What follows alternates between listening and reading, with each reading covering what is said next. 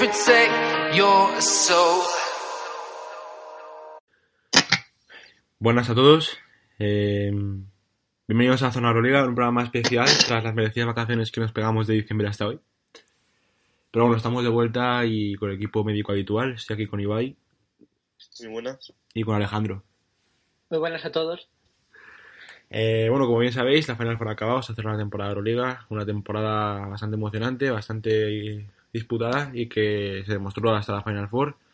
Una Final Four que acabó llevando a CSK a lograr su octavo título y una Final Four en la que nos dejó una sorpresa de un Anadolu Efes que vamos a analizar hoy los tres, desde el partido del Arkin hasta eliminar a Fenerbahce hasta esa final en la que, bueno, acabó cayendo. Primero de todo, eh, ¿queréis decir algo de este Anadolu? Bueno, es, es un equipo que siempre se ha construido a base de, billetes y este año pensaba, a ver, después de ser último la, la temporada pasada,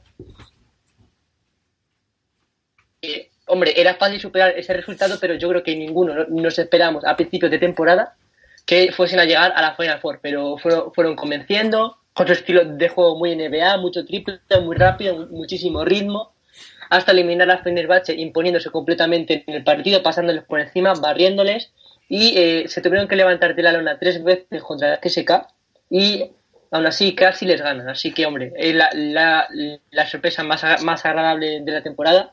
Eh, acaban de, re- de por dos años a Tamán y parece que por fin en Estambul hay proyecto después de varios años. Como dice, como dice Alejandro, bueno, de hecho, recordando así un poco los podcasts de principio de temporada, como mucho lo poníamos como equipo que estaría disputando el octavo puesto. Yo creo que nos ha sorprendido a todos, también por algunos jugadores que han rendido de una manera que muy poca gente se esperaba.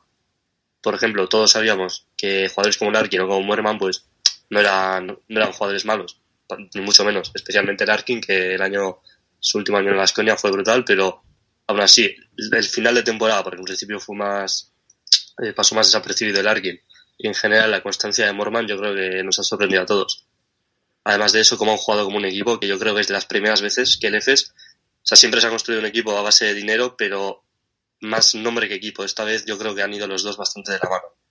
Sí, lo que decía Mitic en la rueda de prensa previa a la Final Four, que el año pasado cuando dijeron de firmar, que estaba diciendo, estáis locos, lo voy a firmar yo por Anadolu Efes, que ha quedado último, pero que acabó diciendo que, bueno, que este año se han unido más como equipo, que habían sido más un grupo, y que han juntado mucho mejor piezas para acabar llegando a la final. O sea que el proyecto se ha construido bastante bien, y sobre todo a que ha sabido llevarlo. Aunque en este caso, por ejemplo, en, en el, primer, en el partido de Fenerbahce, por ejemplo, la lesión, la lesión del Arkin, que fue la más hablada, 30 puntos, que se hizo uno de los mejores partidos recordados en una Final Four. Eh, no sé hasta qué punto tiene mérito del proyecto del equipo, si más mérito del jugador, porque el sistema acabó siendo para él en el partido.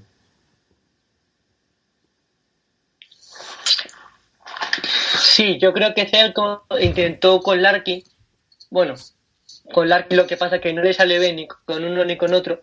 Eh, intentó hacerlo en la semifinal de 2017 eh, contra Madrid, que luego eh, el CSK lo probó en la final y sí que le salió, que es desactivar todos los focos secundarios de eh, anotación que podía tener el Fenerbahce y dejar que el anotador eh, anotase lo que le diese la pero que el resto del equipo ser más desapercibido. ¿Qué pasa?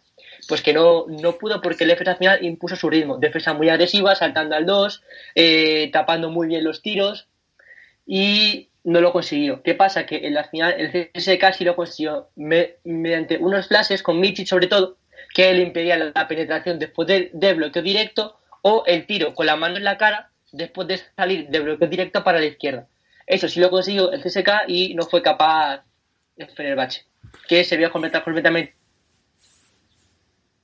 porque entre Larkin, Mitic, Morman, todo, todo el equipo hizo uno de los mejores partidos de la temporada. Sí, fueron partidos que yo creo que se han recordado durante años, sobre todo por eso, por lo que conllevó, por lo que hacía porque Anadolu se plantaba su primera final y porque eh, eliminó todo un Fenerbahce que, nada, que en todo momento fue superado. Menos en el primer cuarto, que estuvo un Fenerbahce buscándose un poco, pero en el primer cuarto fue una toma de contacto por parte de ambos. Luego el partido fue totalmente de Anadolu Efes y, y tiene un mérito tremendo la temporada de Efes. No, lo dijo Mike James por Twitter en el análisis más simple de la historia, pero lo cual no quita que tenga parte de razón, ¿no? Dijo que el EP es un equipo que tira muchísimos triples y como les entren puede eliminar a cualquiera. Y está claro que es un análisis, bueno, que lo podría haber hecho en verdad cualquier aficionado medio, ¿no? O sea, no es un análisis de estos súper elaborados, pero bueno, Fue la clave. razón. Sí, pero final, fue la clave. en liga regular es el segundo equipo que más triple ha tirado por partido. Y pues, o sea, al final es, fue lo que pasó contra el Fenerbahce. Ah, también es cierto que tuvi- tiraron, sin estadísticas en mano, debo decir, pero juraría que tiraron más de dos que en general en la, en la liga regular. Que aún así, a jugadores como Larkin el- o a Misic les entraron los triples y pues a base de minar la moral de tiros de tres, al final consiguió unirse el marcador y ganarle con tanta con tanta diferencia al Fenerbahce que bueno, ya lo hizo el Madrid, pero al final en un tercer y cuarto puesto las cosas cambian. Eh, Además el EFES fue más la- esa ventaja se vio a lo largo de todo el partido, el Madrid fue más un, un último cuarto y final del tercer cuarto espectacular y yo creo que pues tiene muchísimo mérito. También, si no te entra, pues obviamente la cosa se complica, pero así se baloncesto, ¿no? Al final. Sí, totalmente. Em, el, lo decías, el Liga Regular es el segundo equipo que más tiros de tres intenta, el tercero que más los consigue. Y mm, bueno, otra de las claves, como decía Mike James, fue los triples, que la- el partido anterior contra el Barça en, de clasificación, mucha gente decía, joder, cómo tira de tres ganador Efes. Decía Pete Urdan incluso que era un juego totalmente lícito, que mientras fuese exitoso le estaba viniendo bien. Y luego también quería hablar de la otra eliminatoria un poco, la del CSKA Real Madrid. Que bueno, eh, Madrid en mi opinión fue bastante superior, pero que se encontró, se chocó en el último cuarto con De Colo. Básicamente sería mi resumen. Y no sé vosotros qué opinaríais del partido, cómo lo visteis o qué sensación os dejó. Hombre, pues el Madrid fue superior todo el partido. Eh, eso es un hecho y eh, yo creo que es irrefutable. Nadie te, nadie te lo puede discutir. ¿Qué pasa? Que el Madrid este año está teniendo un problema con cómo gestionar, cómo gestionar ventajas. Ya le pasé la final de Copa, ya le he pasado en algunos partidos de este año a priori intrascendentes y le ha pasado en el primer momento, que es una semifinal de Final Four. Con 14 arriba, ¿qué pasa? Que te relajas y no juegas. ¿Qué pasó? Que el CSK subió el nivel físico en la defensa. Empezó a cerrar líneas de pase al poste. Empezó a tapar líneas de pase. ¿Qué pasa? El balón circulaba por fuera, pero no había ideas, no había movimientos, nada. Estaban parados. ¿Qué pasa? Que triple, triple, triple, triple, triple. y claro, fallo, fallo, fallo, fallo, fallo, así concatenación de fallos, hasta que eh, el CSK se te ha puesto ahí. Y el CSK en un final igualado, pues hombre, podemos discutir si goza de cierto favor arbitral o no, pero sabes que casi, que casi siempre te lo va a ganar. Luego también eh, al Madrid se le salieron varios tiros francos desde dentro, que eh, la bandeja de Taylor, un gancho de, de Randolph cuando faltaban dos minutos, que también, bueno, marcaron al final marcaron la diferencia.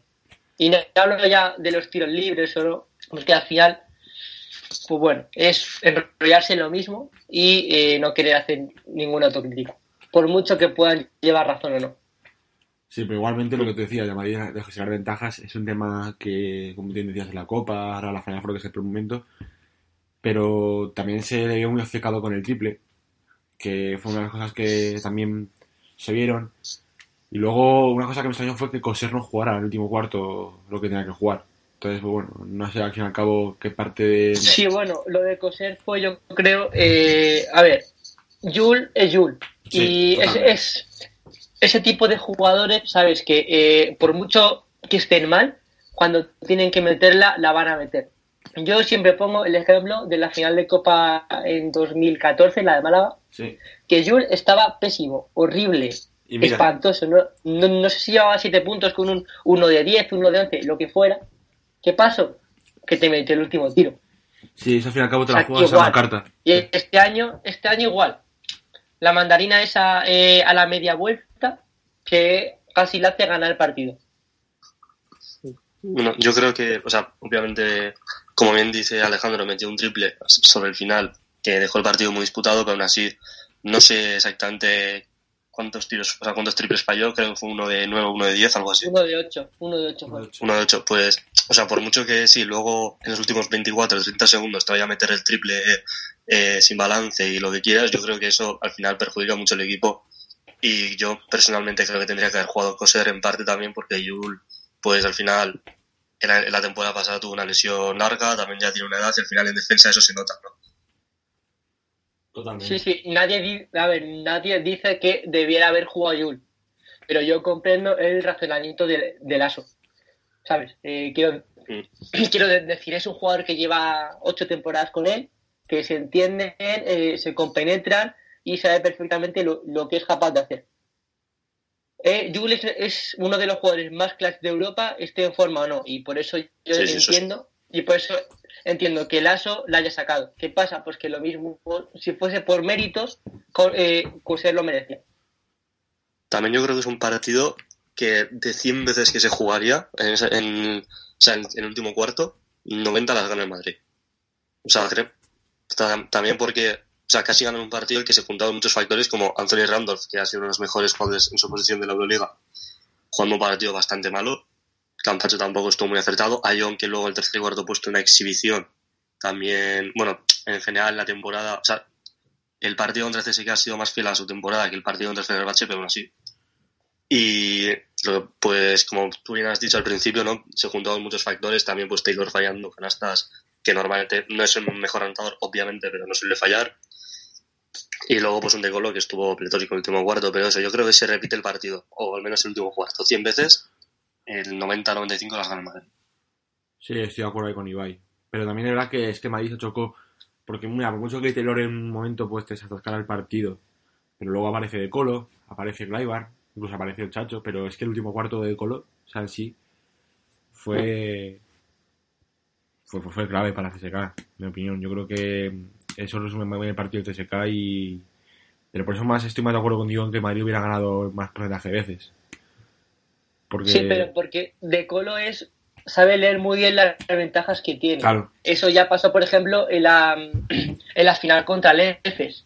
Ese triple que le puso nueve arriba cuando faltaba, yo qué sé, dos minutos, tres minutos. Es sabe reconocer perfectamente las ventajas.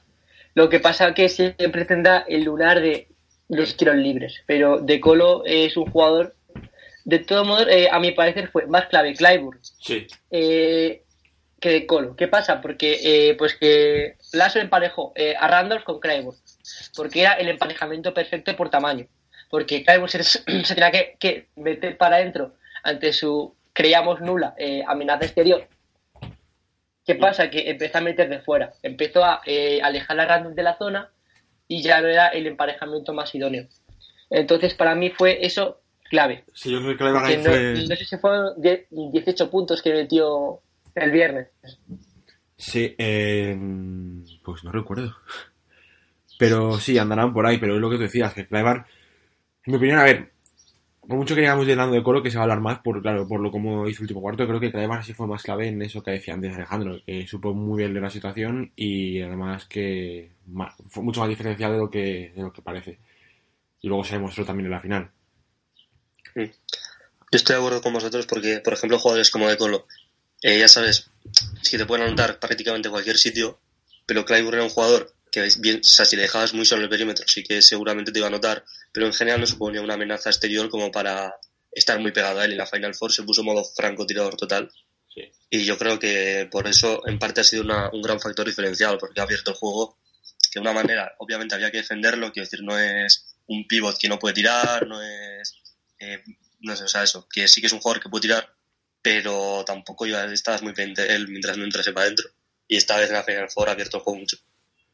De todos modos, eh, vol- volviendo a De Colo, eh, mérito de Tudis este año ha sido eh, quitarle, bueno, de- descargarle de peso creativo y dársela a Clyburn, porque se ha visto un De Colo distinto eh, a lo que nos tenía acostumbrados, pero más clutch, eh, más, eh, más movimientos sin balón, eh, más salidas de indirectos y creando con balón, no, no limitado porque es un, eh, un superclase, pero sí más, más encasillado, no tanto eh, a su libre albedrío. Entonces, eh, siendo un poco el capitán general del equipo, eh, ha sido el factor diferencial para que el CSK sea campeón de Europa. Pero eso, mérito de Itudite limitar el rol de Colo y ganar la Euroliga.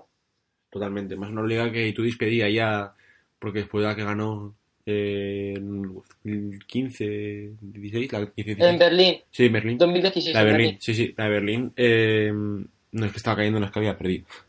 Eh, después de esa, yo creo que está- estaba llamando ya a otra Euroliga que también pedía mucho como el comer y que la necesitaba, en mi opinión. También ahora que Itudis era en ese sentido el que más la estaba buscando durante tantos años y bueno, que al final acaba, acaba logrando y que CSK pues a la hora de celebrarlo y a la hora de llevarse a cabo lo agradeció también.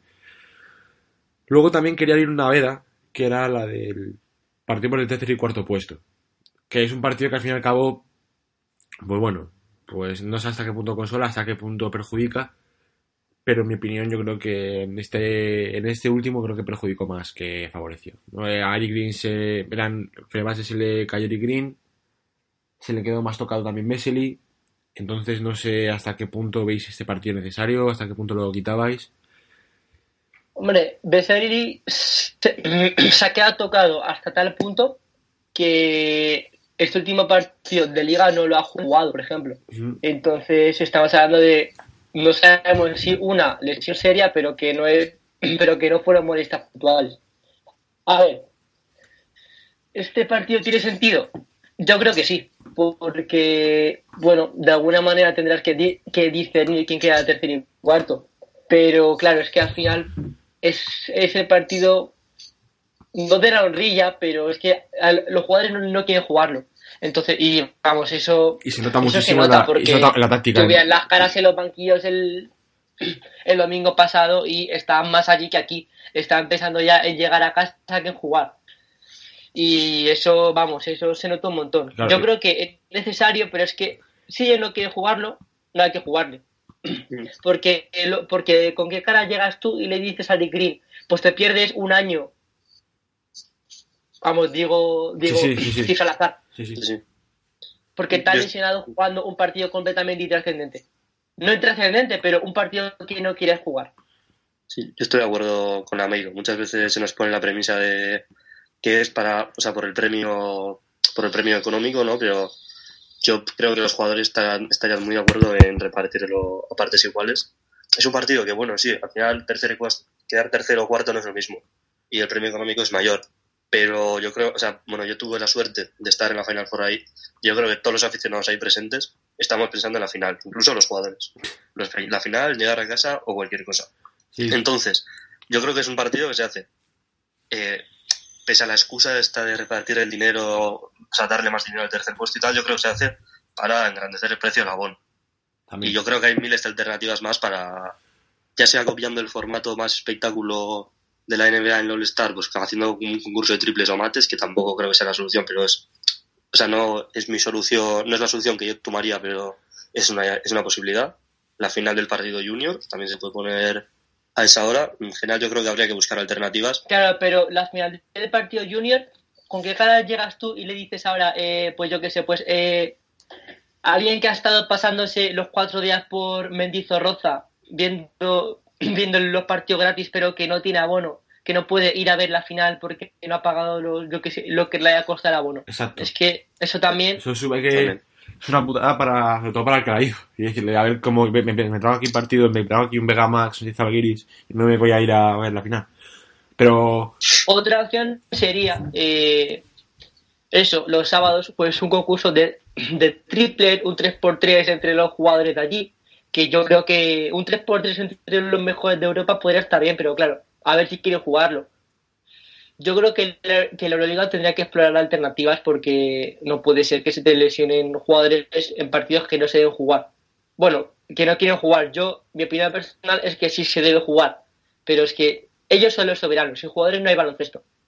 Entonces, hay que hacerles caso, o por lo menos escucharles. pues también, es verdad que, a ver, se notó mucho la intensidad defensiva. eh, en el primer cuarto, sobre todo. Luego, verdad que luego por la afición y tal se subió un poco el nivel, pero el primer cuarto la intensidad defensiva de los dos equipos era totalmente nula. No, ninguno, pasaban de defender y se notó. Y luego también he leído argumentos como, no, es que así un equipo se va con una victoria. Al fin y al cabo eso, pues no puede ser un argumento, pero no lo veo muy favorable por el sentido que tanto Michael Fenerbahce ese partido, pues no le apetecía jugar a ninguno de los dos, como bien decíais, que se notó que encima luego si no llegara a Fenerbahce a alzar un poco la voz, en animar, pues tampoco los jugadores hubieran crecido tanto en el partido, pero que al fin y al cabo se lo acabó llevando el Madrid.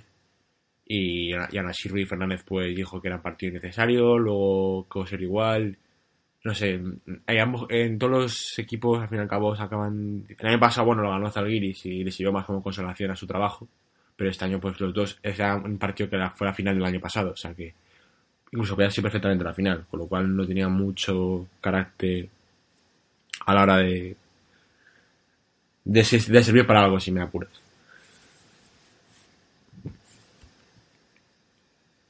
Sí, la verdad es que poco más que añadir.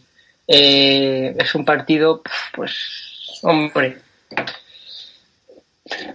para no para engrandecer el precio del abono, porque, bueno, que también, pero hombre, es la orilla de quedar tercero o no, pero si no se quiere jugar, eso, deberían, deberían explorar más, más, más, métodos, pero lo de la Euroliga Junior no me parece mal, pero claro. No, pero lo que tú decías, tú dile a un tío ¿Cómo que lo limitas? Claro, tuviera un tío de que ver el Mega, el Mega Max Alguiris o Madrid Estrella Roja y que luego a la final y no pueda. O sea, es eso. Entonces, tendrás que tener una organización a ver el año que viene. Sí, bueno, que tampoco va a seguir, va a seguir igual, pero de todas maneras, en realidad también mucha gente decir que nadie se haya quejado hasta ahora. Yo creo que sí. Yo creo que toda la vida se ha sabido que ningún jugador le gusta jugar el tercer y cuarto puesto, que siempre se ha calificado como el partido que nadie quiere jugar, y es lógico.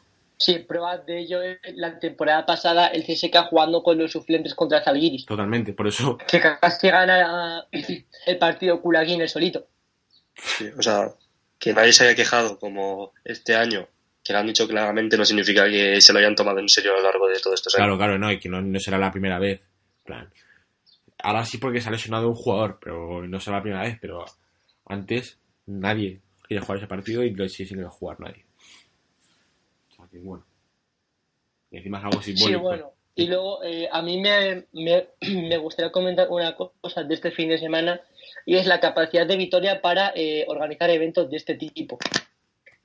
Eh, en las Copas del Rey que, han organizado ya se ha visto que no es una ciudad preparada por el tema del el alojamiento hotelero, no está preparada porque no, no tiene las infraestructuras. ¿Qué pasa? Pues que parece que la Euroliga como que se lo debía a Vitoria, pero eso al final eh, ha repercutido pues que que no ha sido una Final Four pura, entre comillas, porque no han coincidido todas, todas las aficiones en la Fanzone, porque unas estaban en Bilbao, otras estaban eh, en casas rurales a 40 kilómetros de allí. Entonces, y, entonces ahí sí que se ha notado mucho que no, que no podía organizar estos eventos. Espero que la Euroliga tome nota y no lo vuelva a hacer. Por mucho que nos guste Vitoria, por la cultura que tiene y demás. Y encima también leí... Y eso que, no habla, y eso que todavía no, no he hablado de la inflación de los precios hoteleros. Eh, habitaciones que te costaban 60 euros tres noches han subido a 400 tres noches. Ese incremento es, vamos, no es normal y debería regularse. Pero la pela es la pela. Y también he leído, era una tontería, pero por ejemplo un foco de un sector del Buesa que cegaba a la gente, que ha sido bastante incómodo.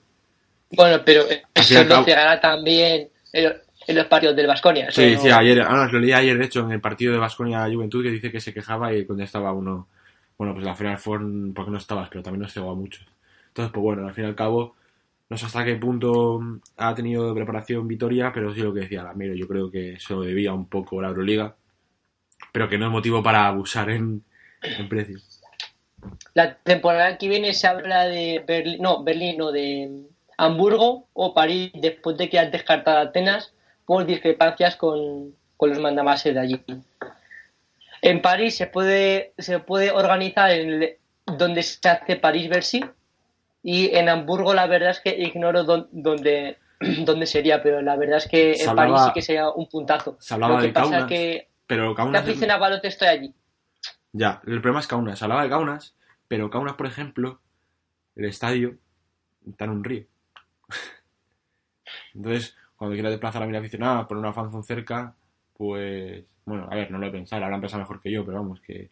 Y luego París, que al fin y al cabo, este año, bueno, eh, con representación tal, pero ¿qué representación baloncestística últimamente ha habido en Francia, en Euroliga? El año que viene, Hombre, el, año- el temporada año que viene las Bell. El Asbel, pero vamos, a, Y se está potenciando, y se está potenciando, pero... a partir del Estrasburgo yo creo que fue la última que jugó así fielmente, porque, bueno, Limos está en Eurocup, pero... Y el Asbel también está en Eurocup, pero a partir de Estrasburgo yo creo que luego al caer el conflicto este que hubo en FIBA, Euroliga también, y que Francia tomó partida, creo que no hubo ninguna representación más fuerte en Euroliga. A ver, Francia no es un país que tenga mucha tradición, pero sí es un jugador que, pero sí es un país que saca muchos jugadores. ¿Qué pasa? Que yo tengo la sensación de que puede faltar arraigo. Lo que pasa que, hombre, mm, puede pasar como la Euroliga está intentando eh, explorar mercados, Londres, París, Sí. Berlín. Y en la Final Four de 2013 en Londres ya tuvo que bajar drásticamente el precio de, de los abonos porque no los venden allí ni queriendo.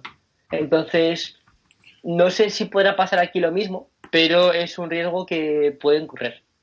A mí me gustaría Kaunas, por ejemplo. Kaunas sí estaría guay. Pero Hombre, Kaunas es una ciudad que tiene 40.000 40.000 habitantes más que Vitoria. y, ah, Podría plantearse el mismo problema que ha pasado con Vitoria en el tema pla- plazas hoteleras y demás. y, el- y los vuelos. Mm. Que luego también. Pero a mí Kaunas me gustaría mucho, sobre todo por eso que decía. eh, me parece curioso. eh, y que allí la, la selección de baloncesto es muy buena. Y que puedes hacer una panzón por toda la ciudad. Porque en Kaunas el baloncesto se vive todos los días. Pero, bueno, a ver qué deciden y cómo queda todo. Si queréis, ahora hablamos un poco de, la final, de lo que fue. Que ya. No, bueno, la final ya la hemos comentado antes un poco por encima. El CSK tuvo que tirar tres veces al suelo al EFES para no caerle del todo. Yo creo que eso habla muy bien del proyecto que ha montado Taban, aunque la estrategia del, del CSK estuvo muy bien. Eso, que fue desactivar al, al resto del equipo y que el, y que el Arkin hiciera, hiciera lo que quisiese. Sobre todo con. Y luego también ha, ha sido un compendio de recursos técnicos y finalizaciones durante todo el fin de semana que es tremendo. Además, sobre todo con Michich, que lo decías tú. Cuando te dije, wow, Michich, que y dijiste, bueno, le han puesto a Kurbanov delante. Luego verás que sin Kurbanov fue un poco más libre, como tú bien dijiste. Y me pareció también una de las cosas clave de, de la Anadolu, sobre todo Michich que venía haciéndolo de lujo.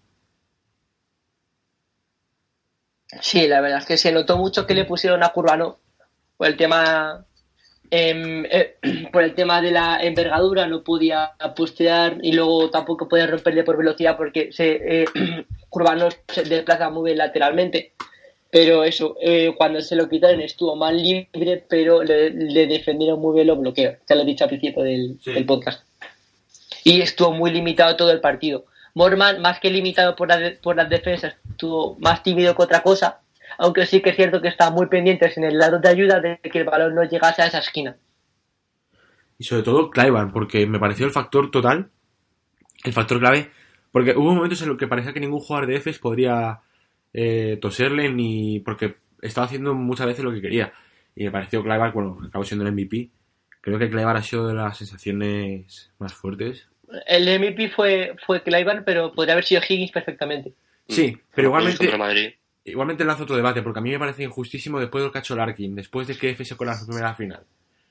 Y que entiendo que se le dé el ganador al ganador de la, para el NBA al ganar la final, pero creo que lo del Larkin se merecía un premio así. Porque lo del Larkin creo que estuvo un escalón por encima, que es con F, ¿sabes? Que no es un equipo que vaya a tener esa oportunidad todos los años. Oye, que a lo mejor ahora sí, pero no me parece. Pues, no, pues yo pues yo mantendría el MVP para, para el del equipo que gana. Yo Sí, a ver, lo siento. es lo suyo, pero creo, me creo parece- que es así. me parece, Creo que es así. me parece que Un. MVP, yo creo que un MVP no tiene sentido si, si tu equipo no ha ganado. Claro, claro, a ver, Yo- sí, pero entiendo que no Aunque hayas perdido de, de dos puntos en el último segundo. Hombre, es que, a ver, no digo que Cleveland se lo merezca, obviamente se lo merece, incluso, como bien decías, puede haber sido Higgins también, está ahí más difícil repartirlo, y, al fin y al cabo lo eligen muchos de los periodistas que van allí, o sea, prácticamente todos. Le dan una hoja, ellos ponen el MVP, y a partir de que gane se elige. Pero creo que el MVP para muchos también fue el Arkin, porque lo que te decía, que lo que hizo el Arkin, pff, una de las mejores actuaciones que yo he visto ¿eh? en una Final Four. A la que la Euroliga se le queda pequeña. Yo en este caso estoy más de acuerdo con, con Kiko. O sea, yo creo que al final el MVP es el jugador más valioso, el jugador más valorado. Yo creo que en este caso, en esta final, el jugador más valioso para cualquier equipo ha sido Larkin. Por mucho que su equipo haya perdido, eh, por mucho que no haya ganado, y entiendo también el punto de que tenga que ser para el ganador, Claro. porque al final de poco Es que, sirve cabo, ser el como más dices, valioso como si dices tú a Clivan, que ha sido mejor de SK, que aunque a pesar de haber ganado, tenía su mismo debate, pero a la inversa. Y con más motivos de que ha ganado. Entonces, pues bueno. Pero sí, yo creo que también Melarkin se merecía. Yo, creo- yo en este caso sí que, al igual que. Bueno, o sea, sí, al igual que, por ejemplo, pues en la NBA en alguna final yo, yo se la di a LeBron, en este caso yo se la di a Larkin. No, no estoy diciendo, bueno, entiendo Sí, que la gente no va a pensar que estoy diciendo que Larkin es el LeBron de Euroliga o No, hombre, no. No, tranquilo. Espero que no, No, hombre, no. pero Si bueno, lo- por y si lo acaso- el problema. por si acaso matizo. Y luego también lo que decía Alejandro de Higgins y Clivan, o sea, eso, esa pareja me pareció totalmente determinante. Eh, me disfruté muchísimo el partido que hicieron, sobre todo, bueno, también disfruté en sí la serie, pero creo que lo de Higgins y Clivan fue espectacular. Me parece unas sensaciones. No sé qué va a pasar con Higgins al final, pero tienen un tesoro con Clivan y con Higgins. Sí, yo al igual que Higgins- creo que- bueno, Higgins se habla del preacuerdo con el Barça. Sí, Pero ha salido varios periodistas diciendo que el CSK va a hacer todo lo posible por retenerle y que el EFES también le ha puesto una buena oferta encima de, de la mesa. Lo de que ya lo tiene hecho con el Barça viene exclusivamente de los medios españoles y los medios extranjeros eh, hablan de EFES o del CSK, que sí que ha habido conversaciones con el Barça, pero nada en claro.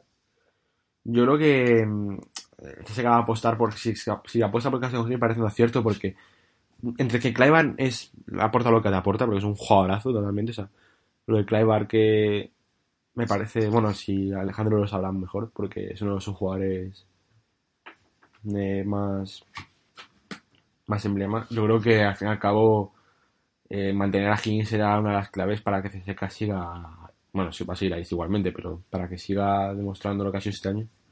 Eh, No entiendo ese CSK sin esta pareja. Pero cuidado con Higgins porque después de la final dijo que eh, se sentía preparado para jugar en la NBA.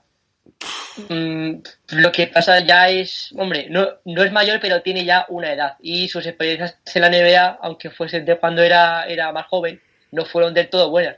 Recordemos que le cortó Michael Jordan, le cortó su padrino. eh, de los Bobcats. Bobcats. Entonces, mm, hombre, si quiere probar, que vaya, pero corre riesgo. Como Wanamaker este año. Wanamaker es otro que va eh, a volver a Europa, vamos, segurísimo. Luego, eh, hablando de Wanamaker, yo quería abrir una veda.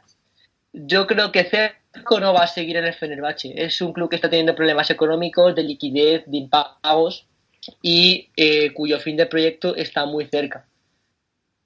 ¿Vosotros qué pensáis? A ver, no conozco el problema a fondo, pero eh, sí es verdad que Fenerbahce este año ha tenido más también de patrocinios que yo recuerde, y también problemas económicos. No sé hasta qué punto puede entender este Fenerbahce sin Obradovic. No sé hasta qué punto va a tomar esa decisión Obradovic, pero si en ese caso es cierto que, que no lo dudo, eh, pues a ver, a ver qué hace Fenerbahce, ¿no? A lo mejor es suicidio deportivo. Hombre, yo creo que si hay algo que está claro es que si el Fenerbahce tiene problemas económicos y ya se le va a Obradovic, que yo creo que es unos, aparte de uno de los mejores entrenadores de Europa, uno de los entrenadores que mejor ha podido comprender la plantilla del Fenerbahce, lo me- mejor lo ha podido confeccionar. El Fenerbahce, por mucha capacidad económica que tenga, puede entrar en un problema bastante en el que tarde bastantes años en salir. El problema con Fenerbahce vino cuando Doku le retiró el patrocinio, que le ponía 45 millones por tres años, aunque solo estuviese una temporada. Le puso 15 millones y confeccionó un plantillón eh, con contratos a varios años. Bueno, a varios años, a, a dos temporadas o tres.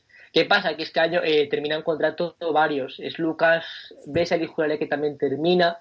Y vamos, tendré que mirarlo.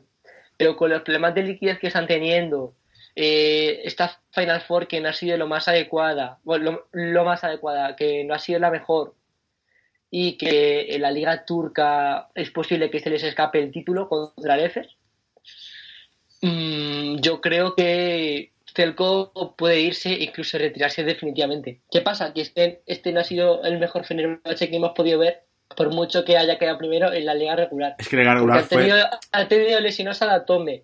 Eh, fue... a lo ver, en la Final Four venían Vesely y Kalinic tocados. Entonces lo, lo mismo aguanta un año más antes de irse, pero si están con impagos, ya dijo el presidente hace, hace varios meses que le daba vergüenza pagar tarde a Bradovich y que están trabajando para, para, para solucionarlo, pero que ahora mismo es un club que no está saneado, que tiene muchísima deuda, deuda del fútbol. Aunque el otro día, el otro día lanzaron una campaña eh, por SMS en el que recaudaron 10 millones de euros o de dólares en apenas dos días. Joder. Entonces la masa social que tienen les puede, les puede ayudar bastante, pero es que la deuda que tienen es enorme. A ver qué pasa. Yo es que no conocía tan a fondo el problema, yo soy sincero. Pero ahora que me queda un poco a cuadros con lo de Bradovich, que pueda salir. Entonces, bueno, a lo mejor espera un año más a lograr algo más, porque este año no ha sido mejor para Fenerbahce, a pesar de todo lo que decíamos de que primera liga regular, antes de la Final Four, ha perdido los dos partidos. Pero creo que a lo mejor Bradovich espera a lograr algo más. El año que viene, a lo mejor, dependiendo de cómo vaya, decide si es así. Y si se retira, pues va a ser una marcha dolorosa. Pero también es un ciclo que tenía que terminar tarde o temprano. Sí, yo creo que alguna tiene que terminar este, este romance eh, Obradovic-Fenerbahce. Claro, que es cierto que ha sido un romance bastante exitoso porque lo ha rescatado de la, de la inomia más absoluta, eh, inomia, de la inopia, es que Fenerbahce aparece en el mapa con Obradovic. y lo ha llevado a cinco Final Fours. Es que las cinco temporadas que ha estado, ha jugado la Final Four en las cinco. Semifinal, final campeón, final y semifinal. Es Es que que se dice pronto. Fenerbahce aparece Por mucho dinero, por mucho dinero que le hayan podido inyectar, son números eh, espeluznantes. Es que yo creo que Fenerbahce se entiende con Obradovic. Tú antes de Obradovic, Fenerbahce no lo puedes como así más menos comprender o como sé, ubicarlo. Y yo creo que lo, apare- lo hace aparecer en el mapa realmente es Obradovic. Sí, pero eso al final viene también de la mano de Ulke Sí, claro, claro. los, y de los patrocinadores que han tenido.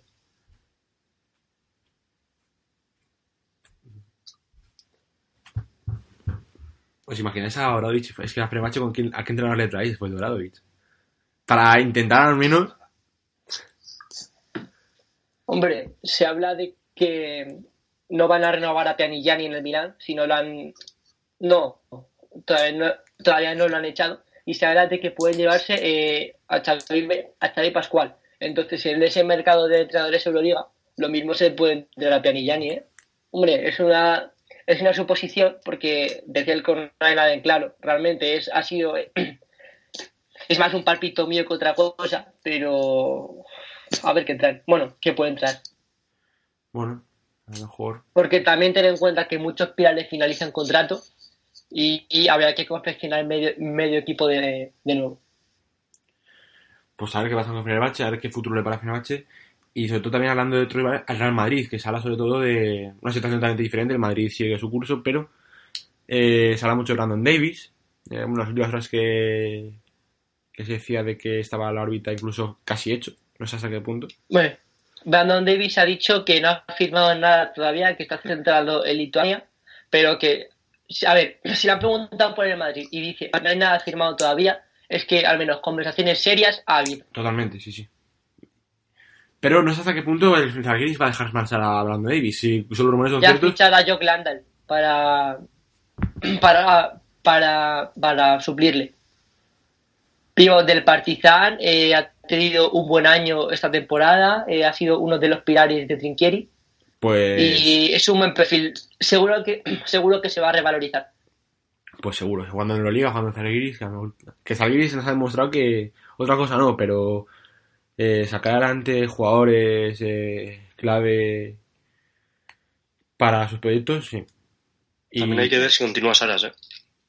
No, sí, ya ha dicho Jan Kunas que, que su idea es que continúe y la de Saras también, que eh, a día de hoy Saras va a continuar. va a Que luego puede, puede pasar cualquier cosa, pero que a día de hoy, a 20, 2 de mayo, que lo dijo ayer, va a continuar. Yo creo que así que Vichus continuará, a no ser que diga una oferta muy suculenta en la NBA que se la tenga que pensar. Pero creo que de momento va a seguir en Zalgiris, creo que tiene Sí, ahora mismo es eh, o, o Zalgiris o NBA, porque el CSK eh, ha dado carpeta a los rumores de tu disco de la Euroliga, el Barcelona el Barça está haciendo el Barcelona. El Barça está, no sé hasta qué punto, todos los años interesa a Sigeichus, todo, todo el mundo habla de Sigeichus, pero al fin y al cabo que Sigeichus acaba quedándose en el Barça sigue quedándose, bueno, estos dos, acusas se acaba con Pesic. A ver, qué va- a ver cómo acaba la temporada en el Barça, porque disputará también ese, esa lucha por el por el título de liga, pero a ver qué, qué salidas hay en el Barça, que habrá salidas también, porque seguro que leo aficionado del Barça y tal, hay jugadores que deben salir, jugadores que, bueno, que plantean que salgan, y a lo mejor, pues, el entrenador es una de las cosas que tocan, no sé. Pero, eh, en principio, Zalgiris se va a quedar en Zalgiris. Yo no tengo un objetivo muy claro de que Zalgiris, de hacer cosas grandes con Zalgiris. Eh, llevan años consecutivos metiéndole en playoffs. El año pasado Final Four, este año no tuvo esa, ese, ese logro. Pero bueno, a ver qué pasa este verano. Sí, bueno, a ver, el logro de llegar eh, eh, a la Final Four ya lo ha conseguido. Sí, Ahora, todo, todo, todo lo que venga de ahí eh, va a ser ya un premio. ¿Qué pasa? Que yo creo que eh, Saras le falta todavía experiencia para no dar el salto eh, a, un banquillo de Euroliga, sino yo que a la NBA, ¿sabes? Me refiero. Sí, sí. Eh, Saras, lo mismo, un banquillo grande Euroliga le cuesta eh, eh, adaptarse más. Pues ya no hablamos de NBA, que es que eso ya es, eh, es- es- eso ya eso ya es otro rollo. Por eso cuando se habló de Toronto la, temporada pasada, yo me quedé un poco frío con los rumores porque dije "Uf, una temporada a buen nivel. Yo creo que Saras debería darle constancia en el tiempo, ya en el Zalgiris o en un banquillo grande. Yo creo que primero en el Zalgiris para luego dar el salto pues un Barcelona, a un Fenerbahce, a lo que sea, antes de dar el salto verdaderamente gordo que yo creo que lo va a acabar dando tarde o temprano. Pues totalmente. Eh, pues esto ha sido todo, básicamente. Eh, ahora falta cerrarse la Liga Endesa, que cierra la Liga Regular este fin de semana. Recordemos que es eh, la única pelea por el descenso ya que entre Obradoiro y GBC. Y que, mm, bueno, a ver qué acaba ocurriendo. Ya hablaremos más adelante, cuando cierre la temporada por su totalidad Endesa. Y bueno, pues quería dar las gracias a Alejandro y a Ibai por estar un día, con, un día más con nosotros. Bueno, muchísimas gracias a ti. Eh, muchas gracias también a vosotros por, por escucharnos y nos vemos en el siguiente.